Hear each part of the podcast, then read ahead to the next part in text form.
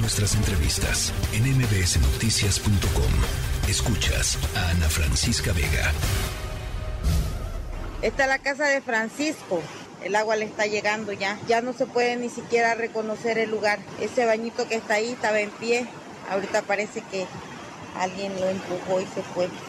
Esa era la casa de dos pisos, que ya pues solamente queda los escombros como si hubiera sido terremoto o algo así. Solo pasaron días para que nos pasara esto.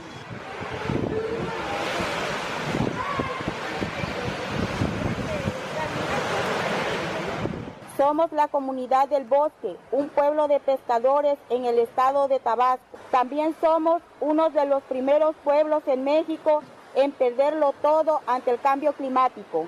Por justicia, nosotros la comunidad del bosque pedimos ayuda para ser ubicados inmediatamente.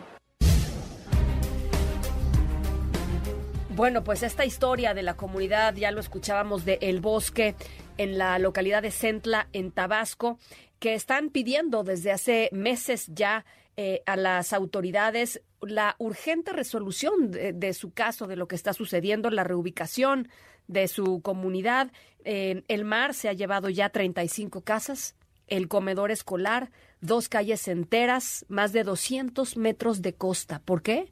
pues por las consecuencias del cambio climático en nuestro país. ¿Por qué no estamos hablando de eso y por qué tendríamos que estar justamente fijándonos en el nivel micro en lo que está sucediendo en las comunidades costeras de nuestro país. Eh, para platicar sobre lo que está pasando en Centla, en el bosque, en la línea telefónica Pablo Montaño, coordinador de conexiones climáticas. Me da siempre muchísimo gusto platicar contigo, Pablo. Igualmente, además, que gusto estar aquí contigo y el auditorio. Pues les trataba de explicar, creo que hay que, vamos a subir, por supuesto, los videos a nuestras redes sociales para que lo vean con sus propios ojos lo que ha sucedido allá en el bosque. Eh, pero es verdaderamente impactante, ¿no? Lo que lo que pasa en esta comunidad y la pues la falta de urgencia, de sentido de urgencia de las autoridades, Pablo. Correcto, sí, y como bien lo mencionabas en la introducción que hacías, es importante volver a ver al bosque, obviamente por lo que le está ocurriendo a esta población en particular, pero también porque es la realidad que van a vivir desgraciadamente muchas comunidades en nuestro país. Entonces, lo que estamos viendo en el bosque es la muestra de cómo se va a reaccionar a un escenario de crisis climática que ya viene ocurriendo no solamente en el bosque, sino en otras comunidades del país. ¿no? Entonces, la respuesta, los instrumentos, las autoridades que se involucren, pues nos van a dar mucha pauta ¿no? de qué es lo que sigue y, cómo vamos a responder a estos nuevos escenarios costeros. Hasta el momento, ¿qué ha sucedido, Pablo?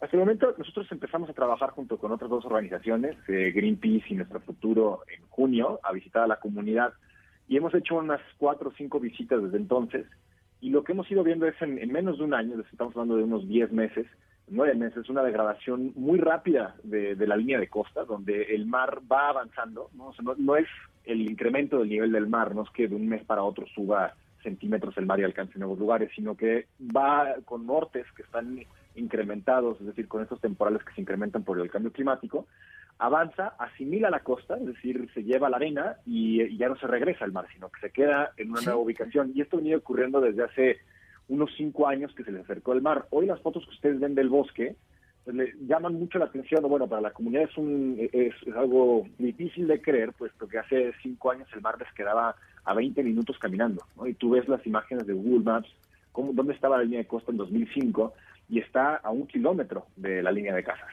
Y hoy se ha comido ya tres calles de esta, de esta pequeña comunidad de pescadores. Y en noviembre la comunidad se organiza para hacer un llamado, hacen una rueda de prensa en su comunidad, invitan a muchísimos medios de comunicación para decir auxilio. O sea, nos está llevando el mar, nos urge una intervención rápida para ubicarnos. De esa fecha en noviembre al día de hoy tuvimos otras 25 casas que se lleva al mar.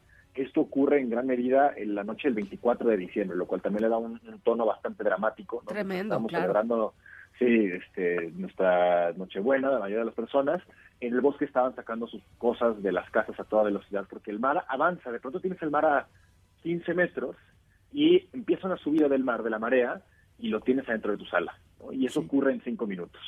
Entonces, en, en, en, poco tiempo, en una fracción de tiempo, tienes el mar llevándose muros, llevándose muebles, llevándose ropa, y dejando a la gente literalmente con nada.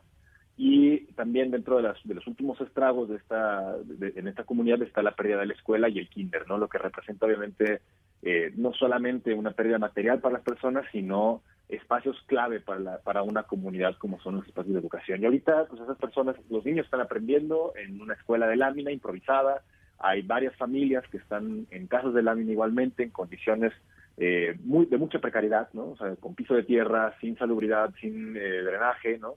Entonces, esta situación está muy, muy, eh, muy crítica, ¿no? Y por el contrario, no estamos viendo la respuesta que necesitaríamos para la emergencia que tenemos, ¿no? O sea, sabemos que hay organismos de gobierno que tienen recursos para reaccionar y que ya saben y conocen la situación del bosque, pero ante, ante la falta de una política de respuesta para la adaptación climática, pues no saben qué hacer. O sea, digamos, si, si, vas y levantas un censo de casas, como lo haría eh, la CONAVI, ¿no? Eh, pues tienes un problema, las casas ya no están, ¿no? O sea, ¿qué, qué vas y censas? ¿no? Entonces, realmente necesitamos una política que sepa responder ante estos escenarios climáticos. Eh, ¿qué, autoridad, digamos, qué, qué, institución tendría que ser la responsable? En este caso, a ver, eh, porque entiendo el punto. El punto es, necesitamos, porque esto va a seguir ocurriendo desafortunadamente, eh, necesitamos una política de Estado, de fondo, que, que, que, trate de, lidiar con esto y que, y que brinde las claves para que se pueda responder a futuro. Em, eh, ¿Quién estaría a cargo de eso? Y por otro lado, ¿quién estaría a cargo de lo importante y lo emergente y lo, y lo, y lo importante en este, en este momento, en este segundo? Sí, en ese segundo, empezando por ahí, eh, la SEDATU es la que tiene las mayores atribuciones para hacerlo. Eh, hace un par de semanas, un, periodista, Arturo Contreras, hizo una pregunta en la conferencia matutina al presidente, donde preguntaba si alguien, si iba a haber una respuesta para esta comunidad y si la SEDATU, que tiene atribuciones, podría hacer algo. Y el presidente indicó en ese momento al secretario de Comunicaciones y Transportes que hiciera una visita a la comunidad, ¿no? porque iba a ir ese día a Centla.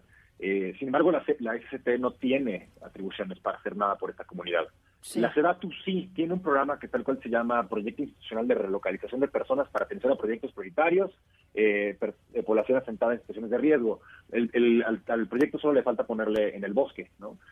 cual describe la situación de, esta comunidad, tiene presupuesto, eh, pero de nuevo, no es, un, no es un proyecto que esté pensado para una población con un riesgo climático. Entonces, se tiene que adaptar eh, la SEDATU puede responder con vivienda, más no con terrenos ni con urbanización. Entonces, esas son las complejidades que se tienen que sumar a una respuesta urgente.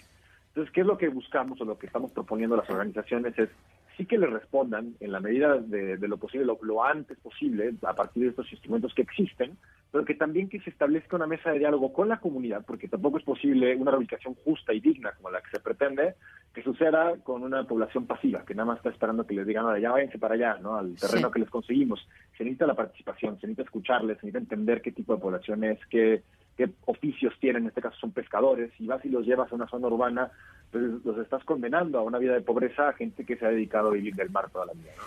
Y eso es pues parte de lo que necesitamos que, que ocurra, ¿no? Un, espacio de diálogo para entender estos nuevos fenómenos y qué instituciones pueden involucrarse, además de la SEDATU que ya mencioné pues es, es, verdaderamente trágico, este Pablo, lo que nos lo que nos narras, lo que hemos estado viendo. Ya eh, eh, ya les decía en un segundito más subirán los videos y las fotografías a, mis redes sociales para que puedan ver con sus propios ojos eh, el antes y el después, variación de, de, poquitos meses de lo que está sucediendo allá allá en el bosque y buscaremos a la SEDATU, em, Pablo, porque de, de, alguna manera pues algo algo tendrán que responder o por lo menos activarse o por lo menos reconocer que hay una faltante, digamos, en términos de políticas públicas para atajar estos, estos problemas. Alguien tiene que tomar la, la, la batuta eh, y como tienes toda la razón, el presidente López Obrador pues no tiene nada que, digamos, la Secretaría de, Infraestructura, Comunicaciones y Transportes no tiene nada que, hacer o por lo menos no, no sería la encargada primaria, digamos, de atender un, problema así o de desarrollar ¿no? una, una política así. Y es que es eso, es una política que tiene que establecerse a nivel federal, ¿no? O sea, además de la que la tú pueda responder ahorita, quiénes más van a tener que intervenir en, futuras ocasiones. No vamos a poder hacer toda esta movilización o todo este esfuerzo por cada una de las comunidades que están afectadas. En el, en el marco del tiempo que tenemos con esta campaña desde las organizaciones, se nos ha acercado a decirnos que en, Tabasco mismo hay otra comunidad, en Sánchez Magallanes, que está viviendo lo mismo. En Nayarit hay otra comunidad que se llama El Palmar, que también está viviendo lo mismo. vamos a empezar viendo estos focos surgir por distintas partes del litoral mexicano, donde vamos a encontrar comunidades que lo están perdiendo todo. Yo creo que es la forma de pérdida más dura, Ana Francisca, porque eh, en un incendio pierdes el bosque, en, un, en una sequía pierdes tus cosechas. Aquí pierdes la geografía. Pierdes literalmente el lugar hasta en el que naciste. Todas las, las referencias geográficas con las que te identificaste desaparecieron. Entonces, sí es, sí es un nivel muy crítico. Y bueno, obviamente esto, además de la política de adaptación que hace falta, hace falta una política de mitigación. Hace falta entender que la crisis climática no va a irse a ningún lado. Y no porque ya estemos en ella quiere decir que estamos perdidos y no hay nada que hacer. Es un umbral. Tenemos que frenar la degradación que estamos haciendo de nuestros sustentos de vida. Y eso va por frenar la emisión de eh, la quema de combustibles fósiles, la emisión de gases de efecto invernadero. Pablo Montaño, te agradezco como siempre muchísimo eh, que des luz a estos temas y estamos en comunicación. Vamos a vamos a seguir con, con el con el em, con la cobertura de lo que está sucediendo allá en el bosque y si nos permites te estaremos molestando porque me parece muy importante también entender qué está pasando en otras en otras comunidades de las que ni siquiera sabíamos eh, que existía digamos un, problema de, este tamaño eh, al día de hoy. Así es que muchísimas gracias Pablo. Muchísimas gracias Ana Francisca. Gracias, un abrazo. La tercera de MBS Noticias.